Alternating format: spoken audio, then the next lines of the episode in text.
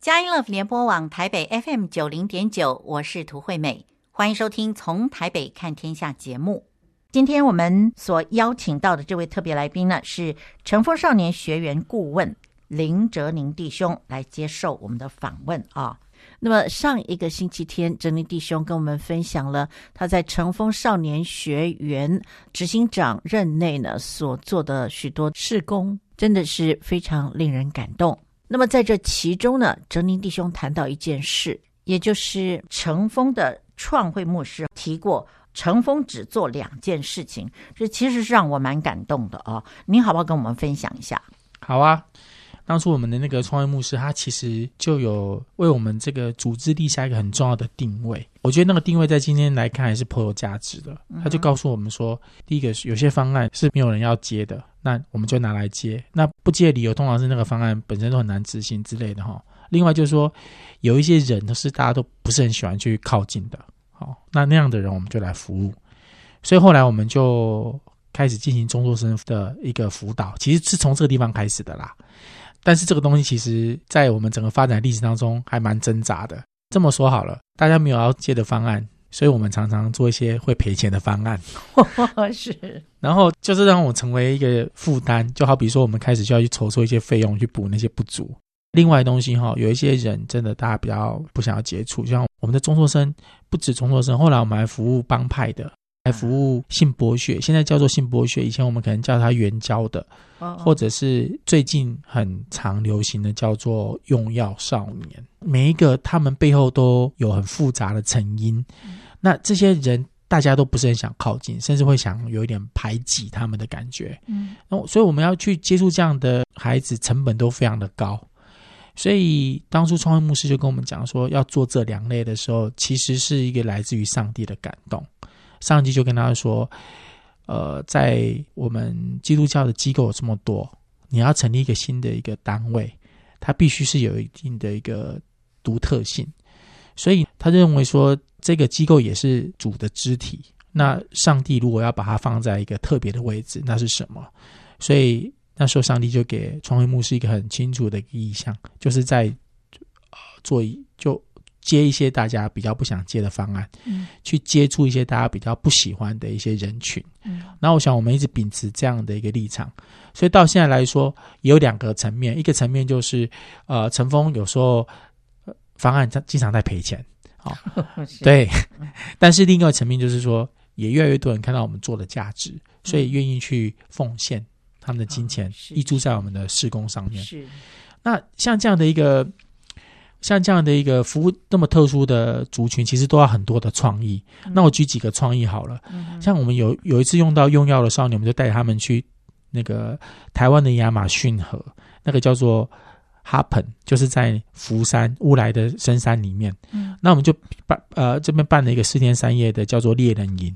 于是我们带这些说要呃用药的孩子上去的时候，他们在一路上一直抱怨，一直骂脏话。嗯、可是到山上之后，呃，跟着那个猎人。去学习一些这个呃生那个生存的一些技术哈，嗯、或者对，就是无惧野炊之类的。嗯、然后在那边生活过了几天之后，因为他们并没有办法带药上去，嗯、然后而且有趣的是，他们有带手机上去，可是一点都没有用，因为 哈彭那里根本没有收讯。是，所以呢，在那样隔绝的环境当中，这群少年逐渐褪去了这些比较脏污的、比较世俗的。的那个外表，嗯，他们回到他们原本那种纯真，应该有十五六岁的模样，嗯，没有没有药，没有他们没有办法再用新的药了，他们不再有那个呃手机去跟外界有任何接触，所以他们心就逐渐静下来。嗯，在那几天，我看到每个孩子就像小天使一样，而且我们的教练跟社工也都会教他们一个很重要的一个技术，就是叫做学习自我独处，嗯。经过这样的一个历程，我们就把这些用药少年，让他们真正能够体会到，当他们不用药的时候，他们有机会更不一样。当然，你说这孩子回来之后，是不是就不用药？这是很难的，你知道？因为你回到社区里面，还是跟这些人混在一起啊。但是我觉得，呃，那几天把他们抽离原本的生活圈，体验到不一样的生命。等到他们有一天，他们想要有一点点改变的时候，会想起这段日子。嗯，然后知道说他们，呃，曾经有一段。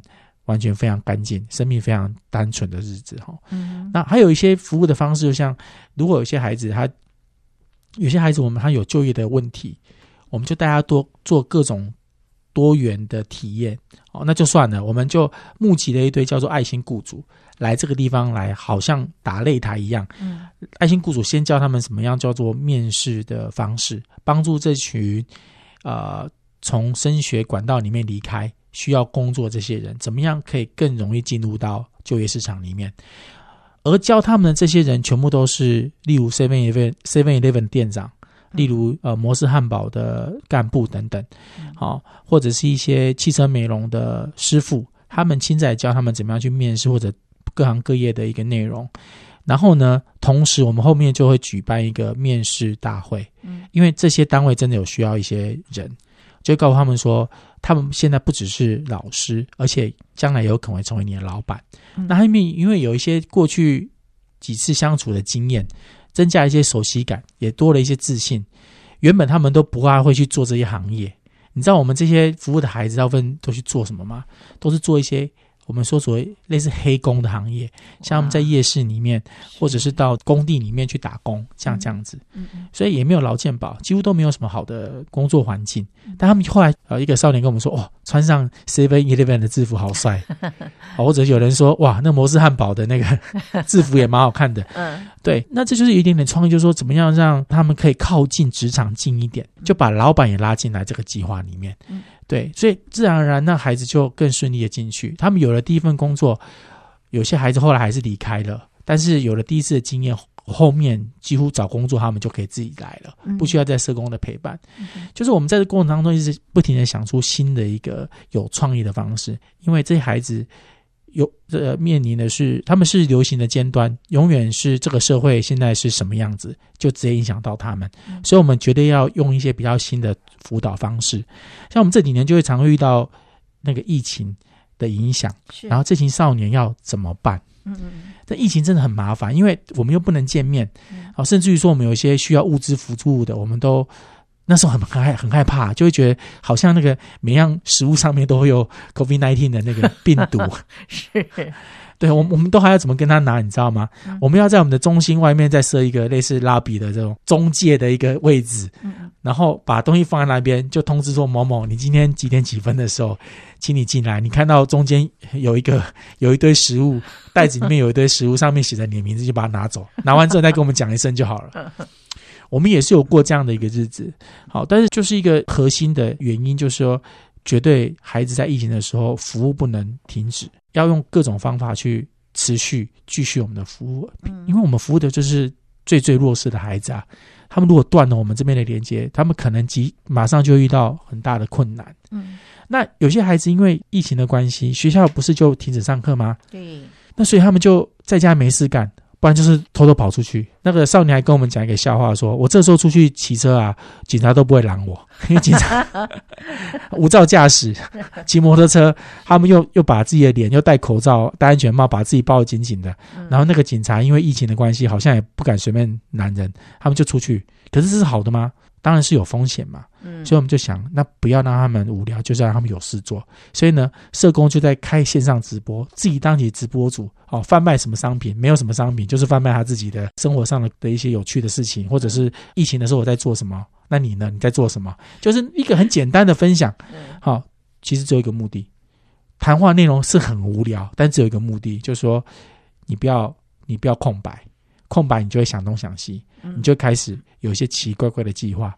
所以哈、哦，想尽办法让你生活里面多少填补一些内容进来，你的生活有了重心，你就不至于偏离。所以。我们在这种疫情当头的时候，也要不停的运用各种的一个美彩，去想办法拉住这孩子的眼球，让他们还是把很多的关心啊、呃，很多的一个注意力放在这群关心他的一个社工的身上。那保持这样的联系，也会引发出很多很有趣的事情，譬如说，嗯，有些人在直播里面就直接跟另外一个女生告白啊，嗯、或者是也有告有告白也有告状的。他就很糗，因为这直播这个是网络一下大家都听得到啊，所以有时候社工还要紧急把它关起来，或者是说私底下还要跟那些孩子说，哎，你不要在那边讲这些的事情哈。嗯，对，反正就是会发生很多很有趣的事情，而且哈，利用这次的机会啊，其实有些孩子啊，他就开始对这个直播这件事情感到兴趣，因为他们都很想当网红哦，是是，因为他们去看一些直播节目，觉得哦那些好酷哦，嗯、可是他们不知道说哈、哦，要呃要把一个网红节目做出来，他需要有需要需要有口条好的人，嗯啊，需要呃能够摄影的人，好、嗯、有编剧本的人，然后还要有后置的人。好，甚至还有一些宣传的人，是，所以它是一个分工非常细密的。嗯，但是重点来了，正是因为分工细密，所以我们他是不是可以就 fit 各种不同的青少年类型？嗯，因为有些孩子真的是能言善道，嗯，有些孩子他至少他可以协助幕后打打字，所以也透也透过这一次的一个疫情，大家比较不能见面的机会，嗯，让他们去更学习善用啊、呃、媒体。就我们媒体的这种线上媒体的这个工具，那对于他们人生来说，可能又是开了一扇窗。不管他们未来是不是要从事这个行业，嗯，但至少他们知道说，我如果想要从事这个行业，我可以朝哪个方向去努力。而且，其实，诚如我刚刚说的，直播这件事情是要工作团队，在很多人他都有不同的角色。我们的孩子就跟我们教摄影的老师学摄影，嗯，他可能就是属于不会那么会谈话的人。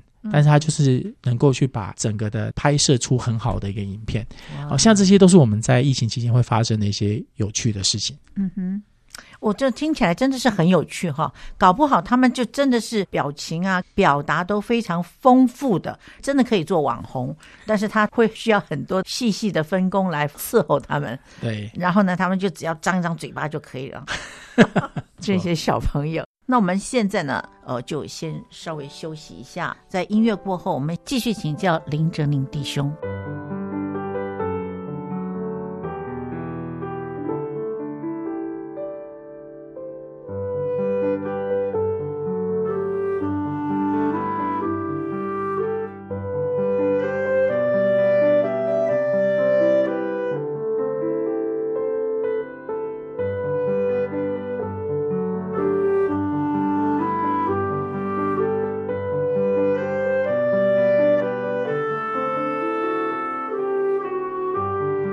佳音乐福联播网台北 FM 九零点九，您现在所收听的节目是从台北看天下，我是涂惠美。今天我们邀请到节目中这位特别来宾呢，是乘风少年学员顾问。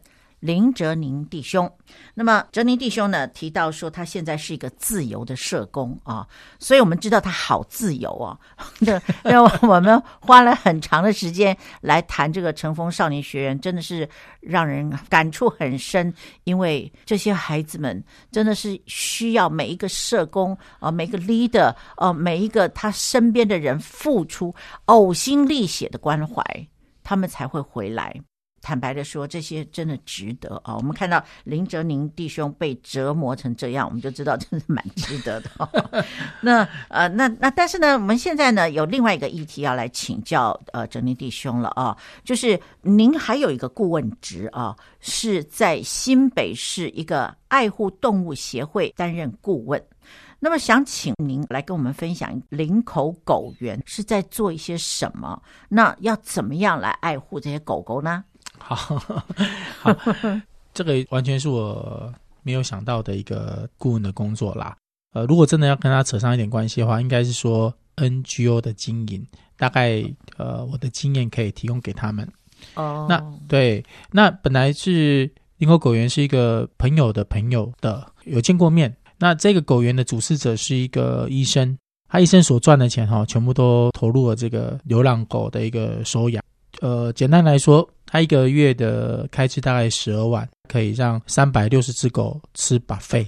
什么叫做 buffet 呢？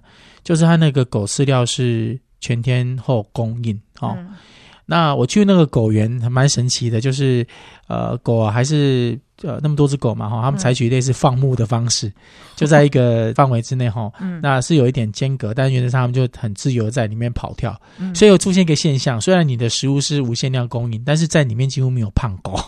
哦，哦，是哈，因为他们运运动量够大。是是。另外一个就是一个特色，这样就他们就非常的干净啊，就那边的职工啊，随时都在清狗便哈。当初他们就找我过去的时候，是因因为那个医生他自己觉得年事已经老了，所以他就想通过我过往的一些经验，一些募款的方式。后来呃，我就提出了几个办法，然后就说，那你要不要来担任我们的顾问？我说哦，好啊。对，重点不是做什么工作，哈，是你觉得我我的这些付出如果有帮助的话，当然很乐意啊。我给他几个建议啦，例如说，我就跟他建议说，其实每一只狗有每一只狗的特色，建立狗口的名册可能当务之急。嗯、掌握每一只狗，把每一只狗的特征用成文字化，例如它的身高、体重、外表等等的啊、可能的年龄，那它的照片。我们可以放在网络上，可以让更多人去感受到他的爱心是真的是帮助在这些狗上上面啊。嗯、另外，就狗园要二十四小时的直播，因为狗是不会说话的，嗯，所以它有没有被接受服务，有没有被好对待，其实很难表达。但是我们透过直播就可以看到，说这狗也被好好的照顾。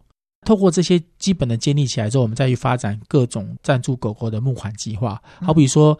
假设我们狗口的这个名册出来之后，有一些家庭小孩想养狗，但是父母会觉得那只是你一时的兴起，嗯，那你要不要先尝试在这个狗园认养一两只狗？但是狗还是放在狗园里面由他们来照顾，嗯，那这样或许就是一种开辟财源的方式，因为这些人他们会愿意付出更多的钱在照顾被他 booking 的这些狗，嗯，那总而言之就是说，我们要讨论到各种募款的一种。方式的时候，是不是先回到一个最基本的，就是我们把每一只狗的那个档案都建立清楚？这样的话，会让我们的捐款者他真的有兴趣的时候，他不会觉得他好像只是在面对一群狗，或者是面对一个协会，而是他今天面对是每一只活生生的狗。大家遇到真实的生命，都会有更多的感动。所以我当初给他建议是这样。但是去到狗园呢，我不禁想要分享，就是来自于上帝的另外一个恩典。嗯。我在前年年底的时候，我在挣扎要不要离开乘风少年学院。当时我就抽了一个经文卡，他就告诉我说，上帝会给你第三条路。我就想说，第三条路是什么？结果到了年底，我恍恍然大悟说，原来他不是给我第三条路，他是给我三个顾问的工作。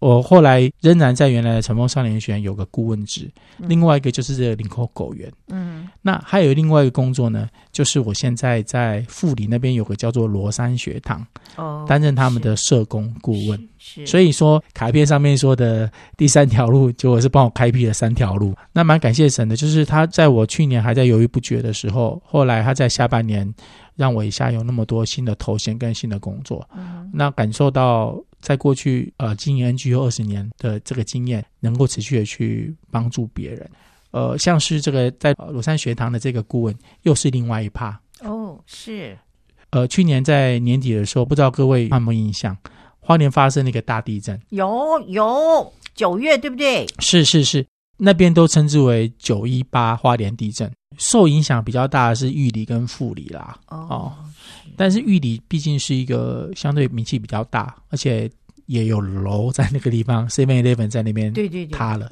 所以受瞩目的程度比较大，因此比较多资源进去。嗯，那我在那边有一个呃，在经营罗山学堂，服务国小学生，类似安亲班的这样一个学堂的朋友。嗯，就跟我说：“珍妮，你有空吗？你要不要来这里哈，看看我们还能够做点什么？然后你能够做点什么？”嗯，我说：“好啊，反正现在是 freelance 嘛，哈，是一个自由社工，嗯、我就过去看一下。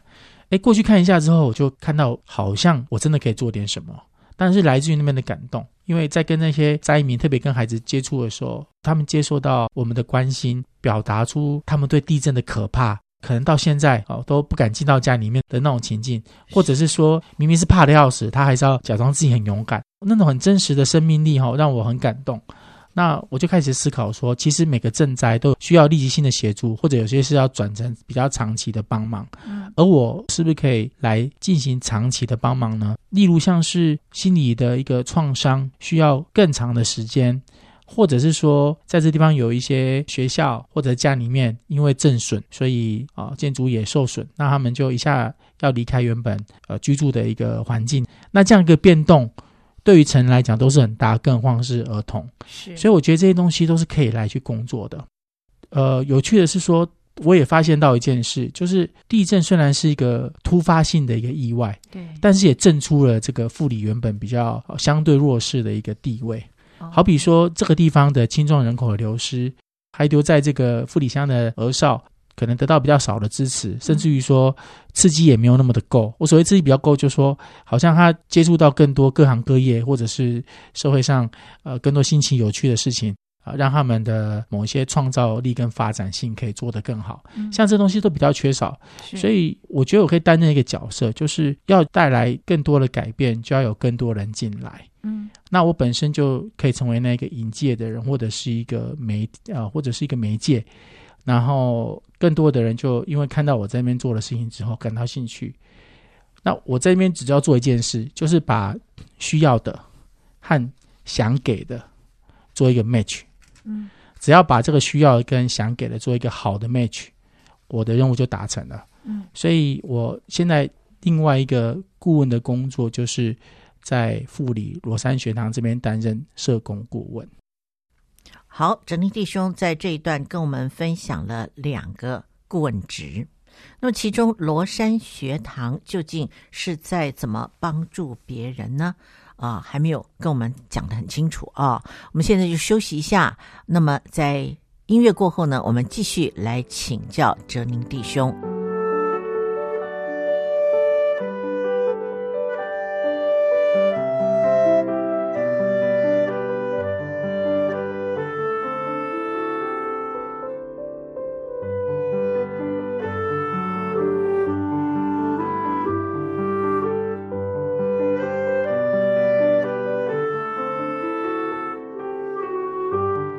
佳音乐联播网台北 FM 九零点九，您现在所收听的节目是从台北看天下，我是涂惠美。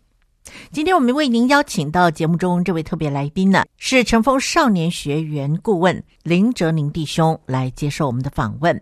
那么哲宁弟兄呢，刚才跟我们谈到了他两个顾问职，那么其中呢，罗山学堂这一个单位呢，呃，没有跟我们谈得很清楚啊。那么我们请哲宁弟兄细谈一下。我现在另外一个顾问的工作，就是在富里罗山学堂这边担任社工顾问。您刚刚有提到说是需要跟想给，好像听起来是一个供需关系嘛？哦，那您实际上是做了一些什么事？我我我举个例子来讲，像我们最近有发现，有些孩子可能到学校里面，因为身上会有一些异味，有不好的味道，对，他就影响到他们的人际关系。是，那为什么会有这些异味呢？因为他们父母都忙于工作，可能没有办法照顾的这些情况之下，就会有这样的状况。然后以前他们的学校处理方式就这样，可能就是会去呃募集一些衣服，因为他们觉得他们衣服身上有味道嘛。但是募集衣服之后，那衣服很快又穿臭了。所以我发现这不是解决问题的方式嘛，对不对？是，是，对。所以，我现在没有就帮他们去做一些，我们就来做一些思考。我们身上会有味道，至少会有三个原因。嗯，一个是你没洗澡，嗯哼，对。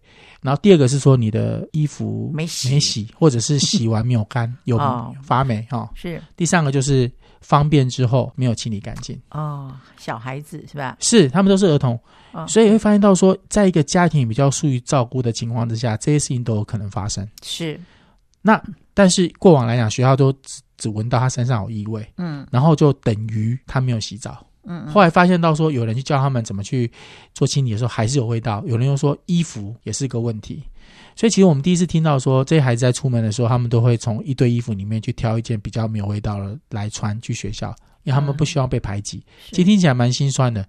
可是我们要做的绝对不是说再拿更多的衣服过去，因为衣服穿的还是会臭啊。是，那能做就什么？我在那边就想到了一个计划，嗯，就是类似呃我们的卫生教育啊，嗯、有一些社区的妈妈，他们接受一些好的训练之后，能够进到那个家庭里面，帮助这些孩子，告诉他们怎么样做自我清理，包括洗澡的。包括洗衣服的，即便是爸爸妈妈，他们可能不在乎疏于照顾，至少这些能力是可以学习的。那不意味着他们一定就是，呃，就是以后都是自己来，但拥有一些基本的能力，哦，那对于他们未来也是有帮助。那或者些。排便要有哪些清洁的方式？甚至有些女生啊、哦，据说有一些生理期刚来的时候，可能都还没有去察觉有这样的一个状况。嗯、所以这些东西，当如果我们父母的角色缺位的时候，就要有人进来。嗯、像这东西，就是把真的把一些过往来讲，有人可能把呃卫生用品寄来，或者是说有人把衣服送过来，嗯，但是呢，没有一个好的 match。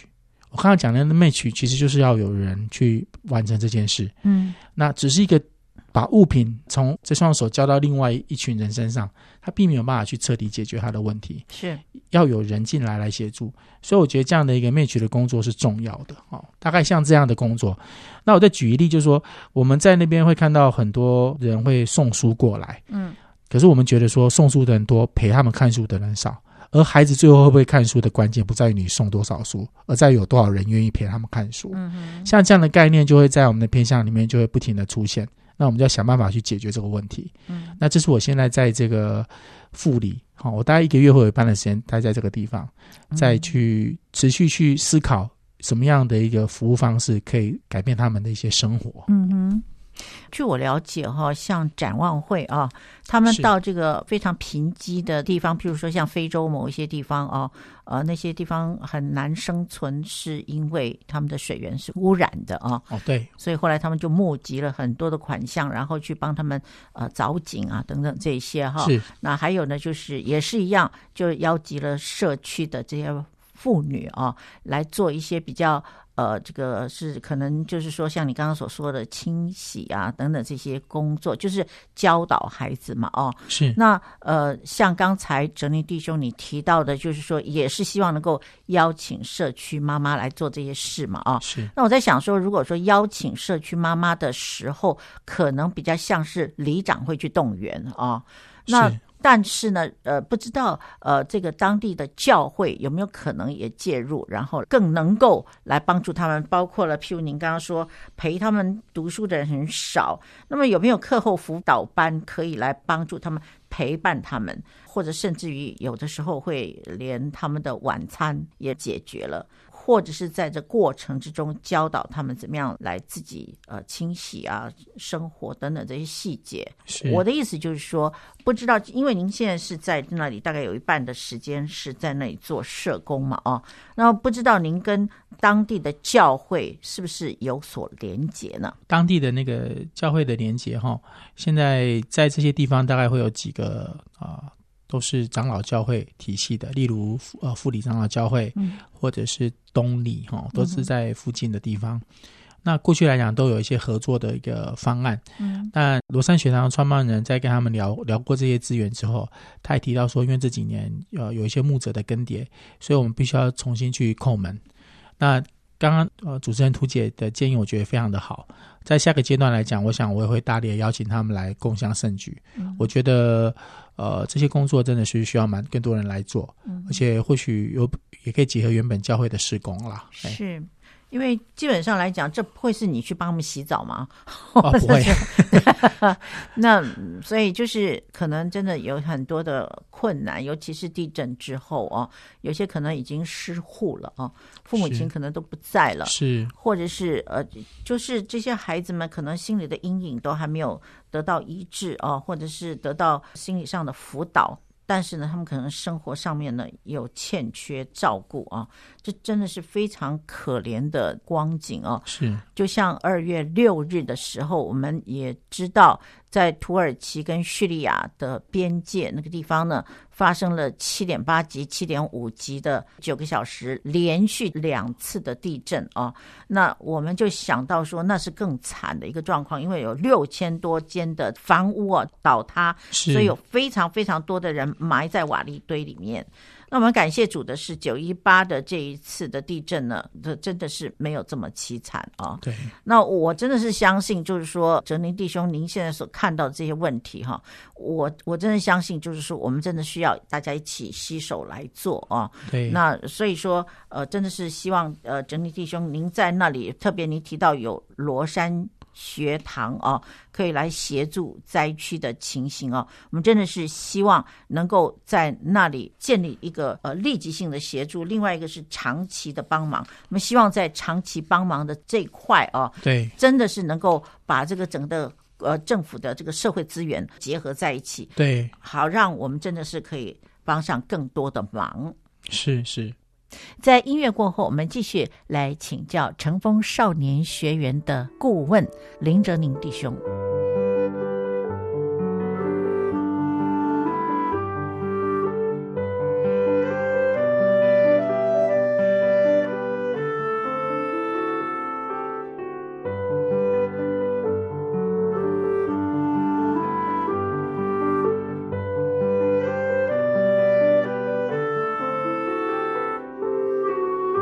佳音 Love 联播网台北 FM 九零点九，您现在所收听的节目是从台北看天下，我是涂惠美。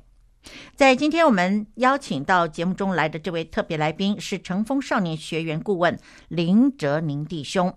那么刚才呢，在节目之中，哲宁弟兄呢跟我们谈到去年九一八在花东的很严重的这个地震啊，那么。哲宁弟兄呢也提到了罗山学堂协助灾区的情形啊，那么呃，事实上这个地震的发生真的是有很多不一样的状况啊。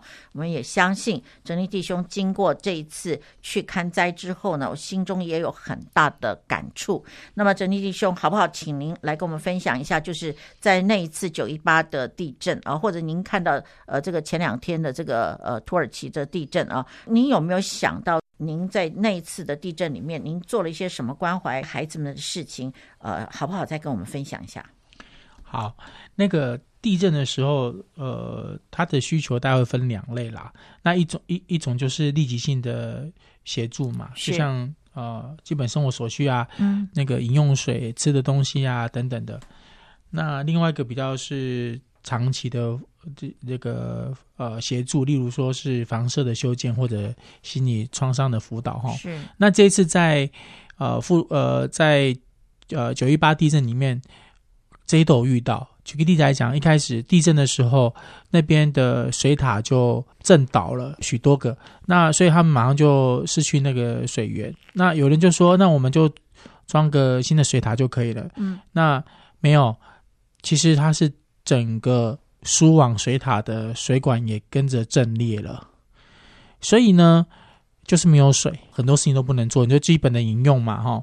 那另外就是像，甚至连煮泡面都不行，对，对。所以呢，我那时候过去，我就先用我的车子载了二十份，好，先载二十份过去，先做紧急的协助，里面包括饮用水啊、泡面啊、罐头啊、饼干等等。哦，是是。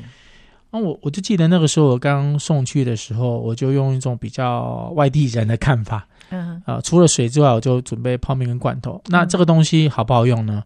其实也蛮好用的。可是你知道吗？那孩子当我们送给他的时候，一方面是开心，可是有些孩子就会念说：“嗯，那有没有饼干可以吃？”就他们。泡面来讲是一个满足基本的一个需要，可是他们在那样的一个生活当中，可能也需要一点点色彩啊，就像是吃个饼干糖果。嗯，所以我就在网络上发在我的 FB 上面，后来我就收到蛮多的饼干糖果。结果呢，我的一个学姐很有趣，她就从私讯过来说：“哎，我要不要帮你募一些牙刷跟牙膏过去？嗯，孩子吃那么多糖果，应该会蛀牙。”是。好，我就跟他说没关系，我们这边会好好的紧盯着。如果真的有需要的话，我再跟你们说这样子。嗯哼。